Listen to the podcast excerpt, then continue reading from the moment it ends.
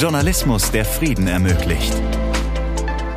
Das ist Media for Peace, ein Podcast des Media Lab Bayern. Hallo, wie geht's dir? Wie ist es dir ergangen? Ich bin Sabrina Harper und berichte für dich vom Media for Peace Projekt und wir schauen gemeinsam, wie Innovation und deeskalierender Journalismus zusammenfinden. Beim Media for Peace Projekt kollaborieren wir ja international. Fellows aus Afghanistan, dem Libanon, Südamerika und Deutschland arbeiten gemeinsam an einem Produkt, das einen friedensfördernden Journalismus stärkt. Die Fellows hatte ich euch ja in Folge 1 schon kurz vorgestellt und heute habe ich einen davon, nämlich Ali Musafi aus Afghanistan zum Interview da. Ali hat seine Kindheit in Afghanistan verbracht und ist dort aufgewachsen. 2021 wanderte er nach Pakistan aus und nun ist er für ein paar Monate in München.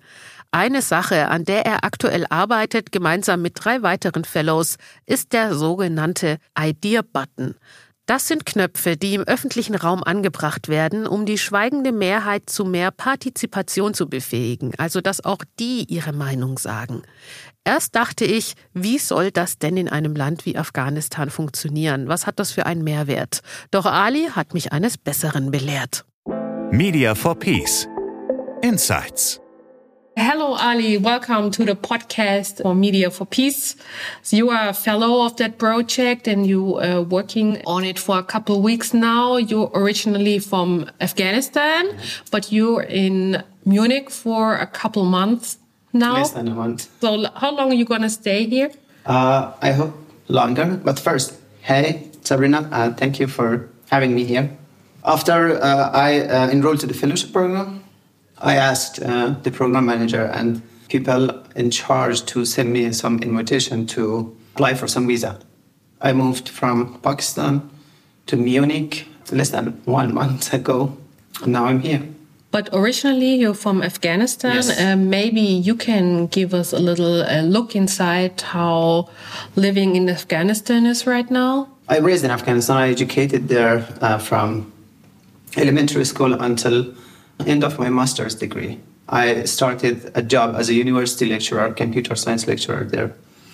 I spent about 20 plus years of my life there. So after the situation uh, changed, so I decided to, okay, now it's a time to bring a change into my life. Maybe I should uh, think bigger with a bigger vision. When we moved to Pakistan, I left my job, I resigned from my job, and I put all my attitude and vision to Germany to find a job or any kind of program that I can enroll myself to that program and use that opportunity to visit Germany. So, and that is where Media for Peace comes in. Yeah, it's interesting for me that I uh, applied for the last hours, maybe two or three hours until the deadline. Uh, the person that sent me the link, hey, this is a program if you want to apply, uh, you know, uh, you are a tech person, so they need a developer there if you are interested in. And then suddenly I realized, okay, I studied computer science and I was a lot busy with uh, giving advices on systems, on uh, architectural design of software systems. Okay, what if I can use my technical knowledge in a program that can be um, more beneficial to people, especially for people in need, like uh, in Afghanistan. Especially when I heard about the program, which is focusing on conflict zones like uh, Afghanistan and Lebanon. So I was motivated a lot. You applied uh, for Media for Peace successfully. You're now part of the fellow team. It's about 11 people. Yeah. You're looking for a solution to support peace promoting journalism. So, have you ever had some kind of touch points before with journalism at all? As a person who raised in a country of war and conflict, in that kind of country, every single citizen is kind of a journalist, but I didn't think of that from a technical perspective. At the end, uh, for example, in a couple of years ago, I started listening to news or watching the news on the TV because I was totally being bombarded by all the bad news and everything like that. So I hated somehow the news. So uh, when I heard about the peace promoting journalism, actually it was a really new idea for me, and it was a really new concept for me to explore more into this field. So it was a new, uh, you know, it opened a new window of exploration for me to go into, especially a different uh, background that I had. For example, I told you that I am from a technical background, like computer science, and this is going to be a peace promoting platform. So, uh, in that moment, something just flashed in my mind that, okay, you are going to have some fun things to do in this program, as well as you are uh, there as an efficient guy. So, yeah, that was the time that I uh, really decided to participate in the program. I know you're still developing about uh, some stuff. Mm -hmm. What's it going to be? Because you never know at the beginning if you go for innovation. But for you who has lived in Afghanistan, what is really important for the people over there to to have? Is it like more like a security aspect? I can't imagine how journalists are working over there. What are you thinking about if you think about some peace promoting stuff in a afghanistan situation? I think it would be really helpful in a country which is really struggling through problems right now it would be really helpful to we uh, we can provide a tool or a platform or a stage for those people to share their voices without being feared or without uh, being threatened by people, but in a constructive way, not in an aggressive or offensive way. So that's the thing that we are focusing right now in while we are developing the different prototypes and we are considering those features to have in such kind of platforms. I think that's a really important and efficient tool for people like in Afghanistan, especially for the younger generation, which really uh, are hustling to talk to the other people around the world to share the facts that's what is happening or to resolve any conflict by conversation. I know that right now you are thinking about like uh, a button in public where people uh, can talk their opinions or their thoughts in it to some kind of topic. So mm -hmm. maybe you can give us an idea what this is about.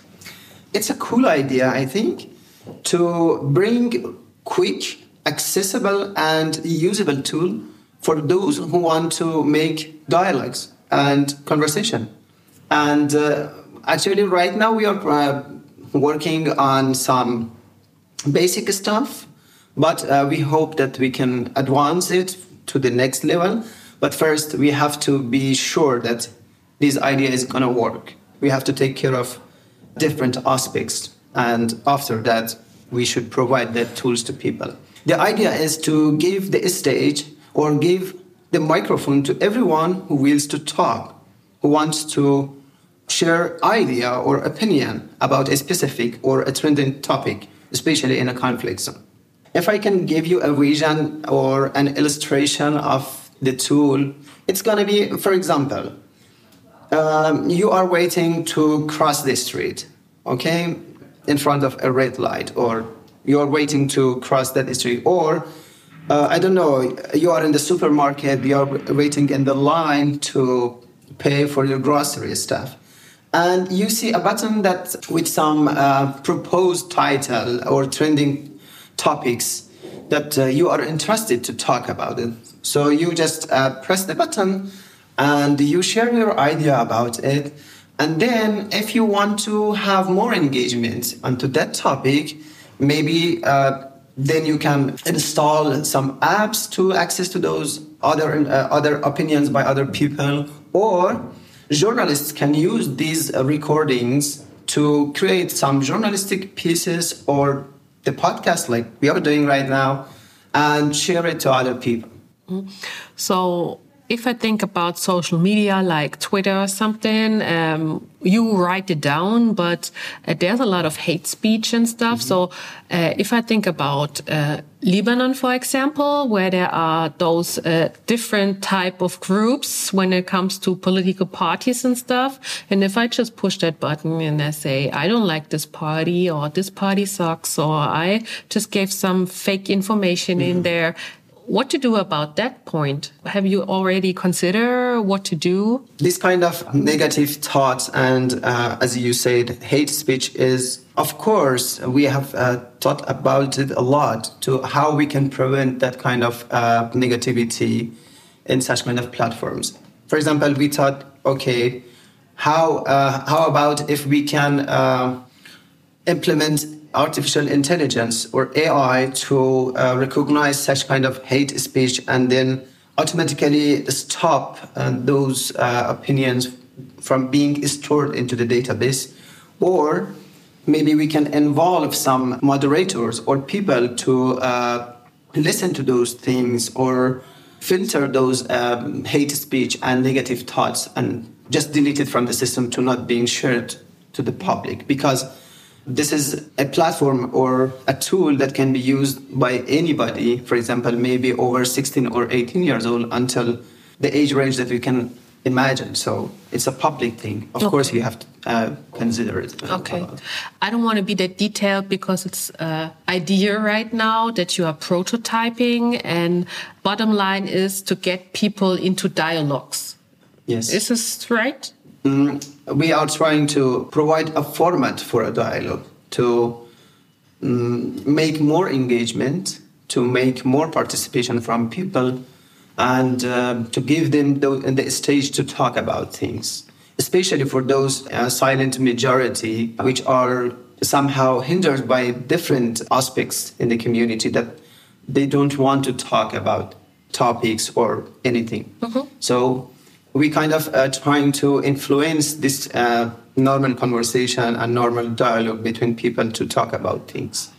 Why is a dialogue so important for uh, that context, peace oriented journalism? If you want to have a constructive community, so you have to have the people's opinion in that. It means uh, you cannot govern or you cannot uh, rule a society without hearing about the society or without uh, receiving feedback about it, especially for younger generation, because they have to share their opinion. Both sides have to listen.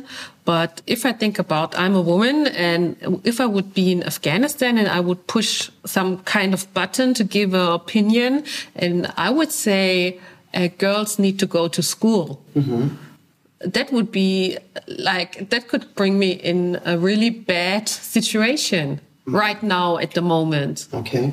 So I, am thinking about how to deal with such a situation. People are going to talk about a topic that is uh, automatically maybe generated by the system or specified by some journalists or somebody else. But the thing is, those topics have to be more concentrated in a constructive way, not in an aggressive way. Okay, yes, of course, girls in Afghanistan have the right or must go to school, but there should be a way to convince the government.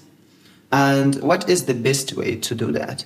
The best way for me is to go not in a political way. We should go for maybe uh, in pupils' way. Let the girls speak. Mm-hmm uh, let them share the pain in the future. For example, if you are not allowing girls to go to school right now, maybe in the next 10 years, there's no educated, educated woman. woman in that country, especially in the medical side. For example, there's no doctors in the next 10 years. And in, in a country, in an Islamic country like Afghanistan, which men are don't like to, uh, you know, a man or a male doctor visit their woman. So, what would be the situation in the next 10 years? These kind of things have to be shared with government and with other people to change their mind about it. Mm-hmm. It's not uh, right now that the education is banned from girls just by the government. Okay, maybe some people in some uh, districts of Afghanistan also don't like to send their girls to school or university. But this kind of stage or this kind of platforms can bring this opportunity for people to listen to those opinions and ideas and dialogues to change their mind in a constructive way and then after changing their mind and after uh, you know visioning the future so maybe their mind would be changed and then everything would be fine okay that makes sense to me. Yeah. Thank you very much for that. So in the media for peace context there are a lot of different people from different parts of the world um, having like a different kind of culture and different backgrounds. Like you are a developer there are some journalists there is a ux ui designer. Uh, how was it for you to be part of such a diverse team so far that's a great question maybe first i thought with myself okay you're a developer so you have to be surrounded by developers. But also, I thought, okay, what if I couldn't uh, make the chemistry with these other people from different countries with different backgrounds?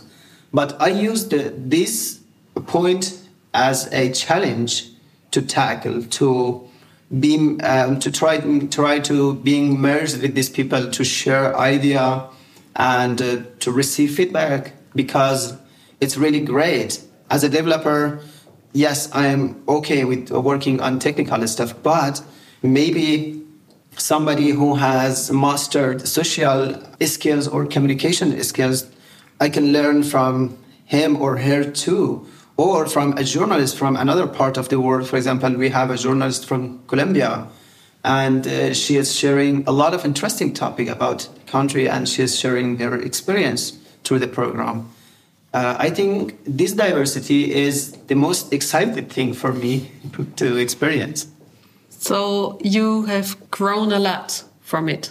Uh. Of course, I learned uh, lots of stuff, especially from coaches, from colleagues, from everybody, and also from colleagues that are right now in Media Lab. That uh, I visited them from last week. Yeah, it's a great experience. Thanks for coming to the show and letting us know what you are thinking and what you're doing.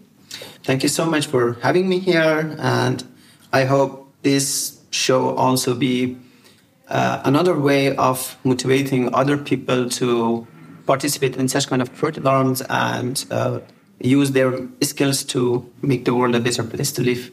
So wie Ali schon sagt, sind die Fellows eine sehr diverse Gruppe. Und genau hier kommt Marcia Naschat ins Spiel. Er ist Coach bei Media for Peace und hilft den Fellows aus den unterschiedlichen Ländern mit den unterschiedlichsten Expertisen, eine gemeinsame Sprache zu finden. Das ist nämlich gar nicht so einfach. Media for Peace. Ganz nah dran. Hallo Marcia, schön, dass du dir Zeit nimmst. Du bist Coach im Media for Peace Projekt und hilft den Fellows dabei, ihren Traum von einem Produkt, das friedensfördernd in den Journalismus wirkt, wahrzumachen. Du hast von Anfang an die Fellows begleitet, das heißt, als sie zusammengestellt wurden, und sie sind ja aus Afghanistan, aus dem Libanon, aus Deutschland und aus Südamerika. Und da ist es natürlich eine große Herausforderung, dass alles zusammenkommt, zusammenläuft und man an einer Sache arbeitet. Man hat verschiedene Möglichkeiten, äh, etwas einzubringen. Wie hast du es geschafft, dass Menschen, die geografisch so weit auseinander sind, vielleicht auch kulturell in manchen Dingen anders ticken, zusammenzubringen? Ja, erstmal vielen Dank, dass ich hier sein darf und dass ich da ein bisschen was von meiner Perspektive teilen darf. Mm, du meintest, äh, wie hast du das geschafft? Das äh, stelle ich mir auch die Frage, ob ich es geschafft habe. Nein, grundsätzlich ist es total schön, mit Menschen zusammenzuarbeiten, die mit so viel verschiedenen Perspektiven auf ein Thema schauen, wie das vom Friedensjournalismus und die dann bei so einem Thema, was ja wirklich auch in der aktuellen Zeit so einen hohen Stellenwert haben sollte und muss, da zusammenwirken, ihre Ideen, ihre Hintergründe mit einbringen, ihre Perspektiven mit einbringen und das auf einen Nenner zu kriegen. Und das macht in der Arbeit mit den Fellows total viel Spaß, weil nicht nur ist es ein sehr konstruktives, ein sehr produktives Zusammenarbeiten, sondern man merkt auch, wie sie voneinander lernen und wie diese verschiedenen Perspektiven dann immer wieder auch dazu führen, dass vielleicht so kleine Unachtsamkeiten der einen Seite dann wieder ausgebessert werden durch quasi die Perspektive eines, eines anderen Fellows oder einer anderen Fellow, die mit im Programm ist. Das zu sehen macht total viel Spaß und, und ich unterstütze dort, ähm, wo ich kann, einerseits mit so dem Blick auf das Team, wer welche Rolle mit einnimmt, aber auch welche vielleicht kulturellen Hintergründe dort aufeinandertreffen. Natürlich gibt es auch Aspekte, die immer wieder neu aufkommen. Also heute erst ging es um das Thema, wie dann auch Ansagen innerhalb eines Teams funktionieren können zwischen den verschiedenen TeilnehmerInnen. Und das ist ein super spannendes Thema, weil dort ganz viel von diesen verschiedenen auch kulturellen Aspekten aufeinandertreffen und dazu zu moderieren, zu facilitieren, ist gar nicht so leicht. Also es macht aber sehr viel Spaß. Das glaube ich dir. Und ein anderer Punkt, den ich jetzt noch gar nicht erwähnt hatte, ist ja auch, wir kommen ja die Fellows aus verschiedenen Bereichen. Wir hatten jetzt schon ein paar Folgen gehört. Zum Beispiel Evada Dareen, sie ist UX-UI-Designerin oder dann die Journalistin Julia, die in Deutschland geboren ist und jetzt in Libanon lebt. Oder wir haben Ellie, der eher aus dem Bereich Marketing und Art Director ist er und aus dem Bereich Marketing kommt. Das sind ja auch ganz verschiedene Bereiche, die zusammenkommen. Und das ist ja nicht nur bei Media for Peace so, sondern auch in der Medienbranche hier in Deutschland und auf der ganzen Welt treffen verschiedene Akteure und Akteurinnen aufeinander. Das ist ja auch so ein Thema, das viel mit Innovation zu tun hat. Und du bist Innovationscoach. Vielleicht fangen wir mal ganz am Anfang an und ich frage dich ganz allgemein, wie kommt Innovation in die Medienbranche? Das ist eine sehr gute Frage. Also, und ich, ich teile da einfach nur meine Perspektive. Also ich habe natürlich auch nicht Innovation gelernt als solches, sondern bin da auch eher reingerutscht. Aber mein Hintergrund ist ja eher, dass ich einerseits aus so einer gesellschaftswissenschaftlichen Perspektive auf Innovation schaue und dann aus einer pädagogisch-didaktischen. Was bei dem Thema Innovation halt immer wieder hochkommt, ist, am Ende geht es ja darum, dass man sich traut, mit einem neuen Thema auseinanderzusetzen und dann den Mut hat, sich selbst einzugestehen, dass man bei dem Thema vielleicht noch nicht Experte ist und noch nicht viel Sicherheit quasi qua Erfahrung mitbringt und sich trotzdem überwindet, dieses Thema anzugehen. Das ist ein Lernprozess und das ist ein Self-Leadership-Prozess. In meiner Arbeit als Innovationscoach und als Berater für Organisationen, die, die sich diesem Thema annehmen wollen, für mich geht es in erster Linie um einen Raum, in dem Menschen sich sicher fühlen, indem sie das Vertrauen haben, dass sie Fehler machen dürfen und dass sie dazulernen dürfen und dass sie ihre Inspiration, die sie irgendwo aufgeschnappt haben, jetzt in irgendeiner Form mit in diese Organisation tragen dürfen. Und das ist für mich am Ende das, womit ich mich beschäftige. Wie kommt Innovation beziehungsweise wie kommt dieses Vertrauen in die Gruppen? Wie kommt es dann auch in die Zusammenarbeit zwischen den einzelnen Teilnehmenden? Wie verstehen Sie das?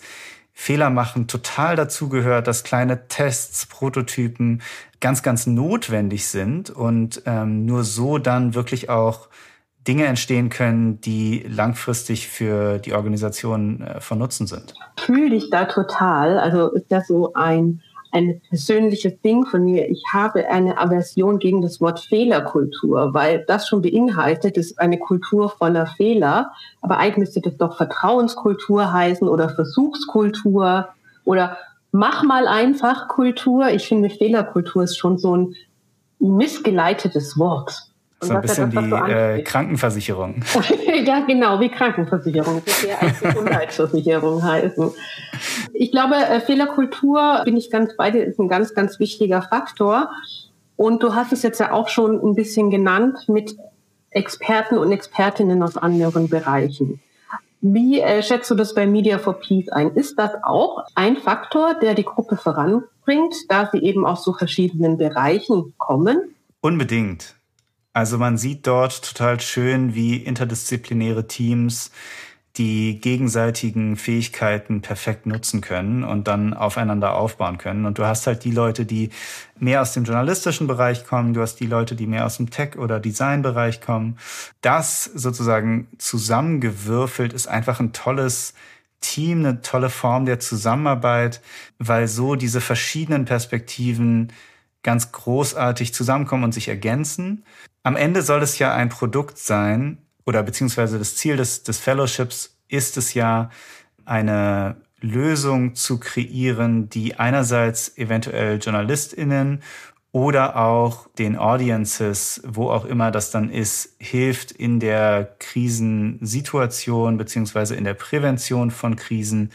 Das heißt, um dieses Produkt oder diese Lösung bestmöglich zu erstellen, braucht es halt eine gute Auseinandersetzung mit den verschiedenen Stakeholdern, die dann dort vor Ort irgendwie agieren.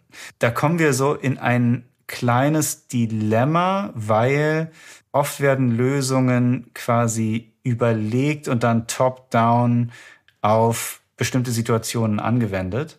Wir haben jetzt natürlich hier die Chance, ganz anders vorzugehen. Wir können mit ganz viel Interviews, mit ganz viel auch Gesprächen schauen, was brauchen denn eigentlich JournalistInnen, aber auch Zuhörende in Krisensituationen, die irgendwie Medien konsumieren? Was ist denen wichtig? Wie kann in deren Alltag eine Lösung wirklich einen Unterschied machen? Ich glaube, dass die Diversität im Team dazu beiträgt, dass man viel einfacher in verschiedene Perspektiven hineinspringen kann, dass man Empathie aufbauen kann zu den verschiedenen Nutzergruppen und dass so einfach etwas entsteht, was eher bottom-up entstanden ist, wo man wirklich sich nebeneinander gesetzt hat, gemeinsam in eine Richtung geguckt hat und gesagt hat, was wäre dir wichtig und wie kann darauf basierend ein, eine Lösung aussehen, die ähm, aus diesem Programm entstehen kann. Das Ganze spielt jetzt ja erstmal in Krisensituationen mit Fokus auf Afghanistan und Libanon. Inwiefern würdest du sagen, ist es eine Blaupause dann für andere Krisengebiete oder Krisensituationen? Lässt sich da schon was ableiten daraus? Wenn man auf Krisenregionen schaut, natürlich, es gibt immer kulturelle Unterschiede, es gibt auch historische Unterschiede, wie die Konflikte entstanden sind. Und gleichzeitig gibt es immer oder oft ähnliche Rollen. Eine dieser Rollen kann zum Beispiel auch die Rolle eines Kämpfers, einer Kämpferin, eines Soldaten, einer Soldatin sein, die in dem Konflikt ganz normal ihr täglich Brot damit verdient, dass sie oder er Soldat ist. Wenn man jetzt diese Rolle vergleicht mit verschiedenen Regionen, dann ist es in, in vielen Fällen ähnlich. Da sind Leute, die Geld dafür kriegen, dass sie kämpfen. Wenn man jetzt überlegt, okay, wir wollen einen bestimmten Konflikt befrieden, dann denkt man, ja, alle Leute sind an Frieden interessiert. Aber wenn man dann genau hinschaut, genau diese verschiedenen Stakeholder anguckt, die dort sozusagen Teil der Konfliktpartei sind und die damit ihr Geld verdienen, dann wird man halt schnell feststellen, dass für einen Soldat oder eine Soldatin dann der Unterhalt und das Gehalt für die Familie wegfällt zu glauben, dass ein Soldat jetzt auf einmal, weil es Frieden gibt, Friseur wird, ist halt sehr, sehr kurz gedacht. Das heißt, gerade deshalb ist dieser nutzerzentrierte Ansatz so wichtig, weil es dann eben auch darum geht, innerhalb der Lösungen zu schauen, wie schafft man eigentlich Alternativen für die verschiedenen Nutzerinnen und Nutzer, die dort vor Ort in dem Konflikt agieren und wie können wir eben auch mit zum Beispiel eher journalistischen Lösungen dazu beitragen, dass sich auch ein Soldat, eine Soldatin in einer bestimmten Weise abgeholt fühlt und das Gefühl hat, vielleicht finde ich einen neuen Weg, meine Familie zu unterstützen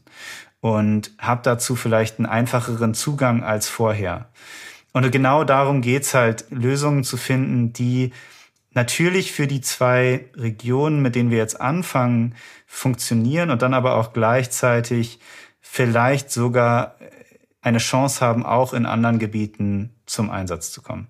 Während des Fellowships bisher ging es viel um Research und es wurden verschiedene Themenfelder genauer angeschaut, auf denen man agieren könnte. Und so ein bisschen spitzt sich das jetzt zu auf Dialogue Promoted Formats, also Formate, die den Dialog fördern. Kannst du uns noch einen Einblick geben, was man sich darunter vorstellen kann? Sehr, sehr gerne. Also Dialogue Promoting Formats ähm, ist sozusagen ein, ein Format, was dazu führt, dass entweder Menschen in einer bestimmten Region oder auch über die Region hinweg oder auch JournalistInnen die Chance haben, Dialoge voranzutreiben, die dazu führen, dass mehr Verständnis füreinander entsteht, für die ähm, Themen der unterschiedlichen Konfliktparteien. Und dass dort quasi Barrieren überwunden werden, die eventuell durch Vorurteile oder durch welche Themen auch immer geschaffen und aufgebaut wurden, auch ganz bewusst aufgebaut wurden.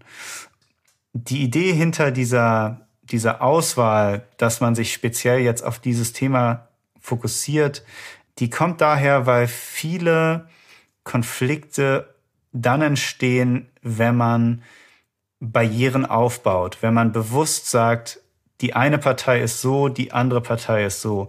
Die eine Partei hat diese Werte, unsere Partei hat diese Werte.